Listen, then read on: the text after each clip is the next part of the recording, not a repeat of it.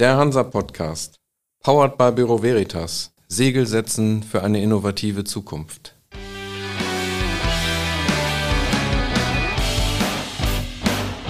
Der Hansa Podcast.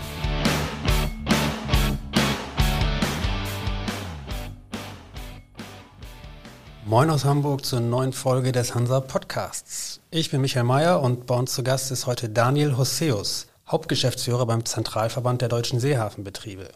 Moin, Herr Hosseus. Moin, Herr Mayer. Herr Hosseus, die letzten Monate waren geprägt erst von einem Tarifkonflikt, dann gab es die Frage nach Energieimporten und dann gab es immer wieder Dinge, die die Hafenbranche sehr beschäftigt haben. Es ist einiges los gewesen. Wie ist denn die Stimmung bei den Unternehmen und bei Ihnen im Moment?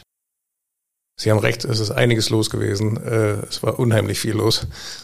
Wir stecken in allen großen Themen der aktuellen Tagespolitik mit drin und entsprechend war viel zu tun. Die Stimmung ist gut, die Stimmung in den Unternehmen, kommt sie, kommt sie. Die wirtschaftliche Lage ist so mittelprächtig. Und unabhängig davon, wie es sich jetzt nun entwickeln wird, das ist ja alles noch nicht so richtig klar. Aber wie bewerten Sie als Unternehmensvertreter denn dieses ganze politische Hickhack um den Einstieg der chinesischen Costco-Gruppe am Hala-Terminal toller Ort? Ist das etwas, wo Sie sagen, okay, die Politik dürfte da ruhig ein bisschen klarer sein? Das war eine intensive Debatte, die in den letzten Tagen geführt wurde. Wir finden, sie wurde recht emotional geführt, zu emotional. Es hat an Sachlichkeit gefehlt.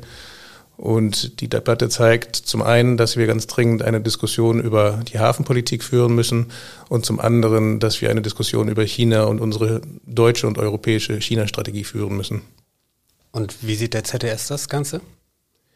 Die Geschichte hat ihren Kern in etwas, was sehr normal in, in, in, der, in der Schifffahrt, in der, in der Hafenwelt ist, nämlich eine Beteiligung an einem, an einem Terminal, an einem, einem Umschlagbetrieb. Und solche Formen der Beteiligung gibt es weltweit überall. Das ist überhaupt nichts Besonderes. Da sind ausländische wie inländische Unternehmen dran beteiligt. Alles nichts Ungewöhnliches. Diese Diskussion hat in den letzten Monaten durch die den russischen Überfall auf, auf die Ukraine und allen Folgenerscheinungen eine neue Dimension angenommen. Es wird nicht neu diskutiert. Was wir brauchen, ist eine Diskussion um eine China-Strategie von Deutschland und der Europäischen Union. Wie würde denn eine solche China-Strategie aus Ihrer Sicht für die Hafenpolitik aussehen? Oder wie sollte sie aussehen? Die Häfen, ein Umschlagbetrieb, die Hafenwirtschaft lebt vom Außenhandel mit der ganzen Welt. Und gerade China ist der wichtigste Handelspartner äh, Deutschlands. Wir müssen uns Gedanken darüber machen, wie wir mit unseren Handelspartnern umgehen. Letztendlich müssen wir uns Gedanken darüber machen, wovon wollen wir leben, wie wollen wir leben. Und diese Diskussion ist zu führen. Da ist der Hafenteil nur ein sehr kleiner Teilaspekt. Äh, es ist insgesamt es ist eine Frage für die deutsche Wirtschaft, für die deutsche Gesellschaft insgesamt. Mal ganz unabhängig von China, Sie sagen ja selbst, es ist absolut gang und gäbe, dass sich Schifffahrts- oder maritime Firmen an Terminals entweder beteiligen oder gemeinsam mit äh, Hafenfirmen einen Terminalbetrieb aufsetzen.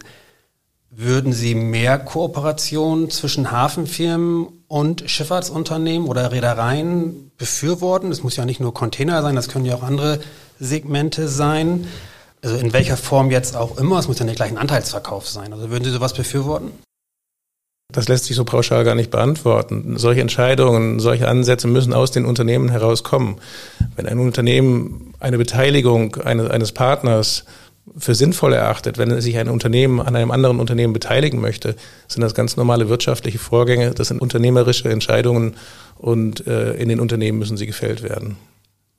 Diese Entscheidungen könnten aber ja auch durchaus positive Effekte für einen Hafen haben, wenn sich eine Reederei oder ein Unternehmen dazu bekennt, eine gewisse Menge an Ladung über ein bestimmtes Terminal umzuschlagen. Wie es ja auch in Bremerhaven zum Beispiel schon seit langen Jahren der Fall ist. Ja, ganz klar. Gibt es da, da positive Effekte. Es gibt immer Kosten und Nutzen. Die sind beide zu, zu betrachten. Und dann muss ein, ein Unternehmen, muss ein Standort für sich entscheiden, welchen Weg er gehen möchte. Das lässt sich aber pauschal nicht beantworten. Wie gesagt, so etwas muss aus den Unternehmen herauskommen. Dann würde ich noch mal ganz kurz zurück zu den Containern kommen, beziehungsweise zur Containerschifffahrt. Der ZTS gehört neben anderen Akteuren auch zu den Kritikern der aktuellen Situation in der Containerschifffahrt insofern, dass Allianzen eine gewisse Verhandlungsmacht sich aufgebaut haben, eben durch die Allianzbildung von verschiedenen Reedereien. Zuletzt war ähm, aus Ihrem Verband auch von, von Oligopolen die Rede, als es darum ging, äh, ob die EU einschreiten müsse oder nicht. Gab es da schon ein Feedback aus Brüssel? Nein, ein Feedback aus Brüssel gab es noch nicht. Das ist Teil eines laufenden Prüfverfahrens der Europäischen Kommission. Die werden sich jetzt Wochen und vielleicht auch Monate Zeit lassen, um, um eine Antwort oder eine, eine, einen, einen Vorschlag zu, zu entwickeln. Wie gesagt, ganz generell ist es ein normales unternehmerisches Tun, sich an einem anderen Betrieb äh, zu beteiligen. Strategien der vertikalen oder auch der horizontalen Integration sind ganz normale Vorgänge.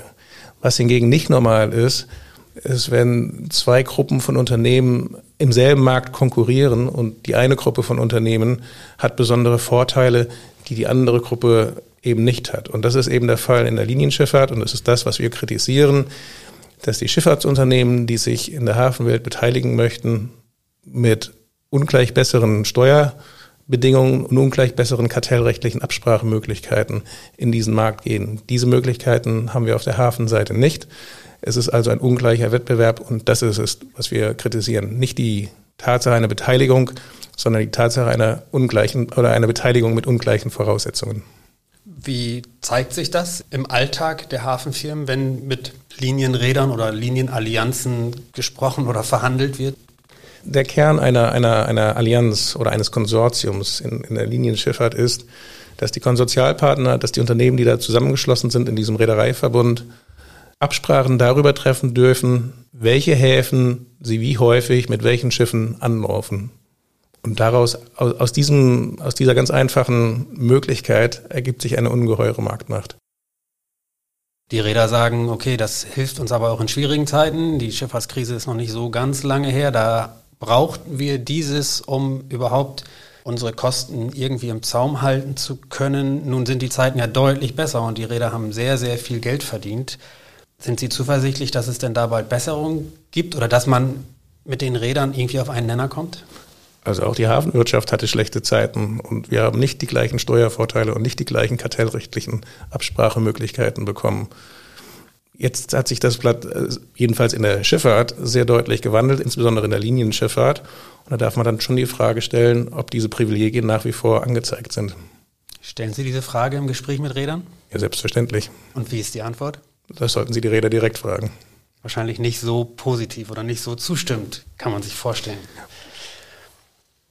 Eine andere Seite, von der die Hafenbranche durchaus auch mal Druck bekommt, ist die Arbeitnehmerseite. Ich habe es eben oder am Anfang schon kurz angesprochen. Es gab einen sehr intensiven Tarifkonflikt in diesem Jahr.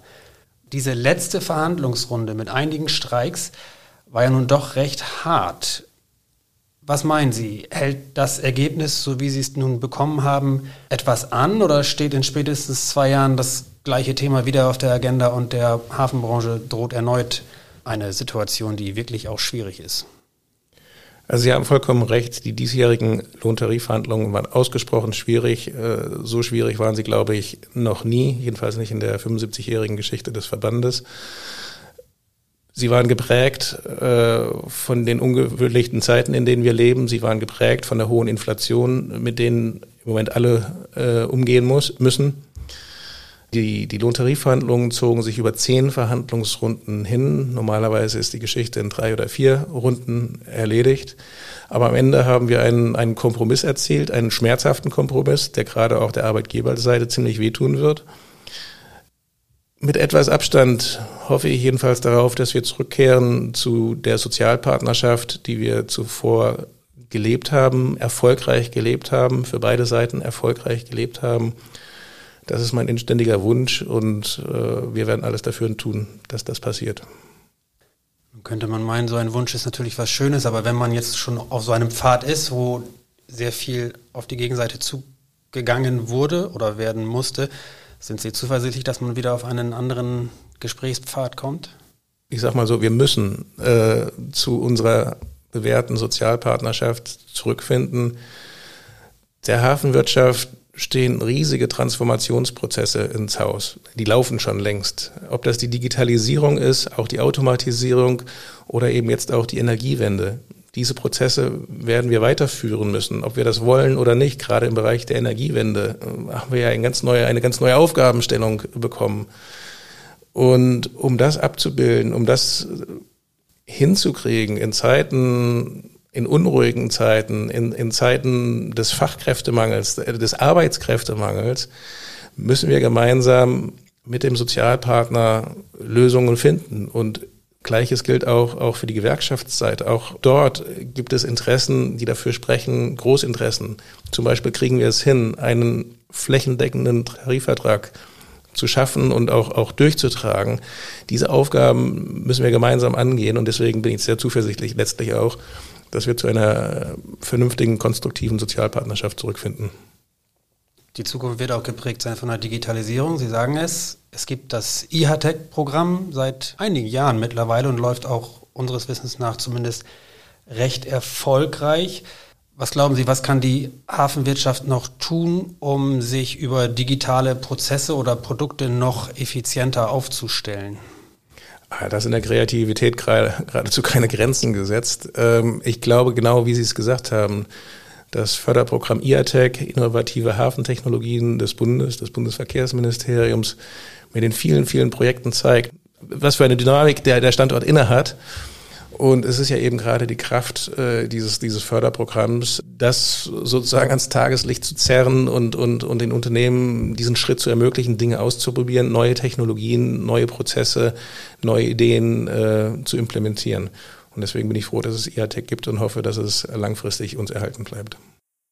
Haben Sie da schon mal Signale aus der Politik bekommen?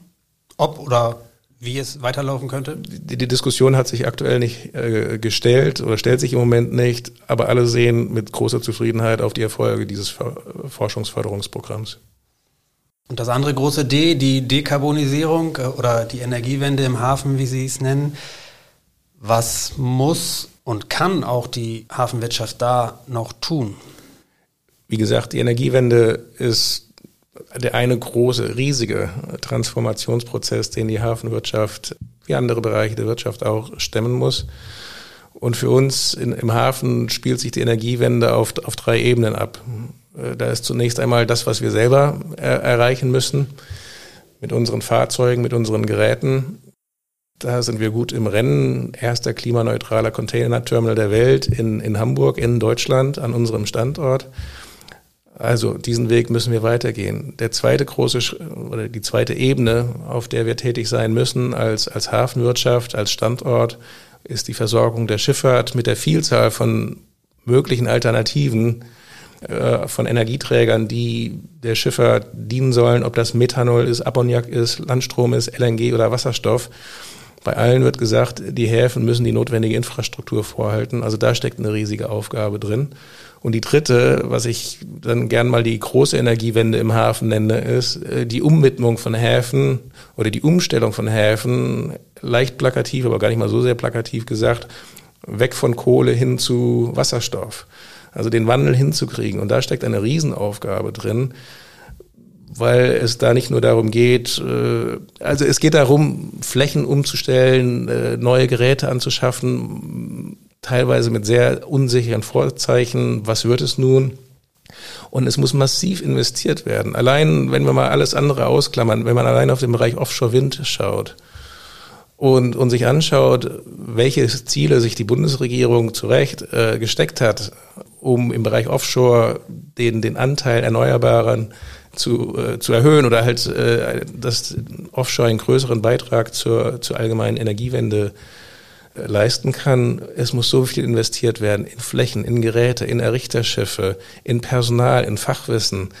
Es muss investiert werden in, in Produktionsstätten für, für Offshore-Windgeräte, Anlagen, ob das die Turbinenhäuser sind, ob es die Rotorenblätter sind. All das muss ja auch gebaut werden, es muss gemacht werden. Da steckt so eine riesige Aufgabe drin. Und insofern, ja, die Aufgabe ist eben riesig.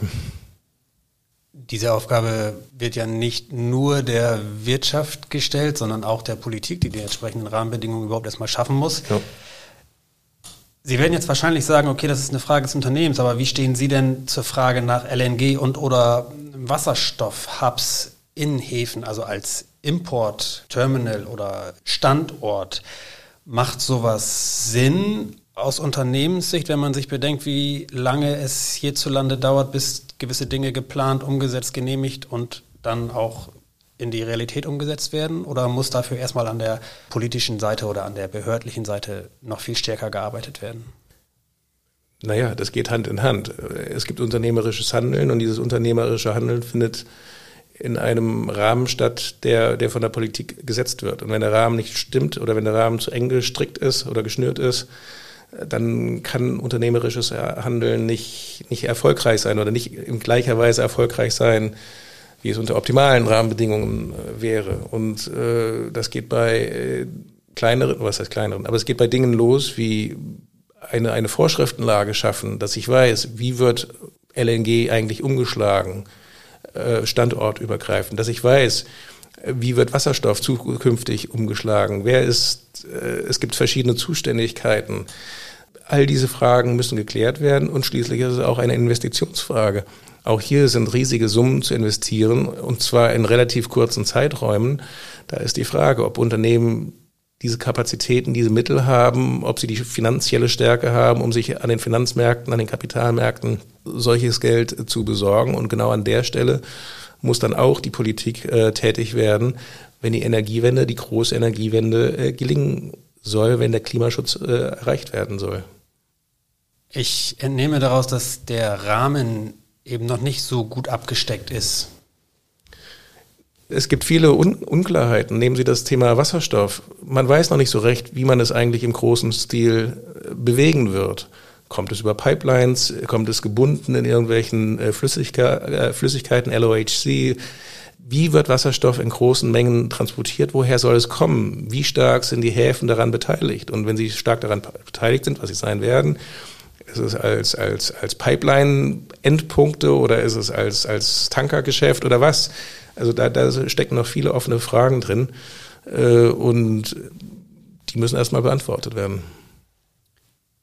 Würden Sie sagen, dass der regulatorische Rahmen oder dieser im engeren Sinne politische Rahmen die größere Baustelle ist oder sind es tatsächlich eher die echten Baustellen, also die, die Infrastruktur, wo noch stärker gearbeitet werden muss? Oder ist es beides gleichzeitig? Es greift alles ineinander. Es greift alles ineinander. Sie brauchen eine, eine gute rechtliche Lage, gute rechtliche Rahmenbedingungen. Sie brauchen Planungs- und Genehmigungsverfahren, die zügig vonstatten gehen, die alle Belange ausreichend äh, berücksichtigen. Sie brauchen Finanzen, sie brauchen Geld, äh, brauchen Geldgeber, um, um die Geschichte zu zu finanzieren, auf den Weg zu bringen. Und dann am Ende des Tages brauchen sie selbstverständlich auch die Planer, die Ingenieure, die Bauarbeiter und Bauarbeiterinnen, die dann diese Anlagen äh, konstruieren.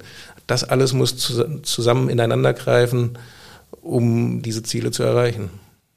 Was sagen denn Ihre Mitgliedsunternehmen? Haben Sie noch ausreichend Zugriff oder Angebot an qualifizierten Fachkräften oder ist auch die Hafenbranche mittlerweile davon betroffen, dass wie so viele andere Unternehmen auch ähm, die Möglichkeit gar nicht mehr so da ist, qualifizierte Leute einzustellen? Die Hafenwirtschaft steht in einem direkten Wettbewerb mit anderen Branchen um, um qualifizierte Arbeitskräfte und auch um nicht so qualifizierte Arbeitskräfte. Der Fachkräfte- und Arbeitskräftemangel trifft uns wie, wie alle anderen Bereiche auch. Bis vor kurzem konnte man eigentlich noch sagen, na ja, im Hafen, der Hafen zahlt so gut, wir kriegen die Leute, aber inzwischen zahlt der Hafen zwar immer noch gut, aber die Leute sind nicht mehr so in gleicher Anzahl da. Äh, nein, der, der Arbeitskräftemangel trifft uns wie alle anderen Wirtschaftsbereiche auch. In diesen Tagen hört man zumindest in Hamburg immer mal wieder von der Hochbahn, also von der U-Bahn, dass sie eben nicht genug Leute haben und dass deswegen Fahrten ausfallen müssen. Droht sowas theoretisch im Hafen auch, dass irgendwann mal gesagt wird, okay, wir können jetzt weniger oder wir müssen weniger Schichten fahren, weil wir nicht genug Leute haben?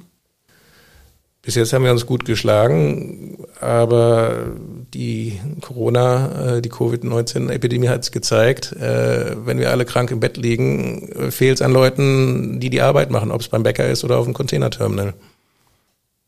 Sie haben auch schon die Finanzierung angesprochen. Wie sieht es denn da aus? Ist das machbar für die Unternehmen oder leiden die wie andere Branchen, wie ja auch Räder lange Jahre gesagt haben, dass sie gar keine Möglichkeiten am Kapitalmarkt haben? Also wir sehen eine große Aufgabe für die öffentliche Hand im Bereich der Hafeninfrastruktur. Hafeninfrastruktur ist weitestgehend ohnehin Daseinsvorsorge, ist ohnehin die Aufgabe der öffentlichen Hand, für bestimmte Formen der Infrastruktur äh, zu sorgen. Und wie ich eben schon ausgeführt habe im Zusammenhang mit Offshore Wind, muss unheimlich viel investiert werden. Also das ist jenseits der Möglichkeiten von privatwirtschaftlichen Unternehmen, selbst wenn man sagen würde, hier macht das mal. Wir sehen die Energiewende als eine nationale Aufgabe und obgleich Hafenangelegenheiten erstmal Ländersache sind, sehen wir hier eine große Aufgabe für den Bund, dort in diesem Bereich, im Bereich dieser nationalen Aufgabe, sich stärker als bisher zu, zu beteiligen, da reinzugehen. Und das müsste eigentlich auch möglich sein. Im Koalitionsvertrag der Bundesregierung steht ja schließlich, dass der Bund zur gemeinsamen Verantwortung für die Häfen, für die Hafeninfrastruktur stehen würde. Und daran werden wir die Bundesregierung messen.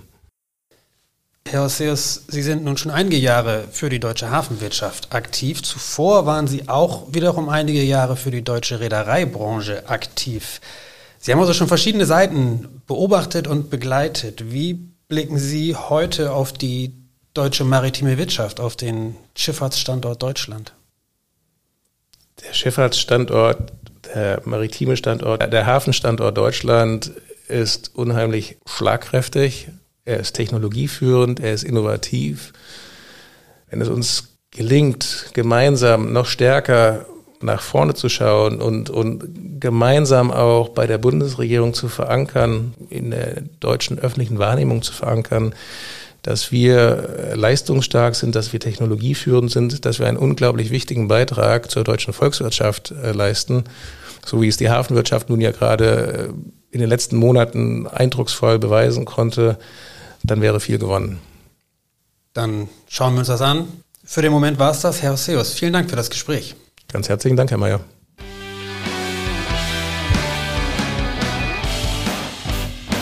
Das war für Sie der Hansa-Podcast. Jetzt abonnieren und keine Folge verpassen. Alle News und Hintergründe aus der maritimen Welt aktuell auf hansa-online.de und monatlich im Hansa-Magazin.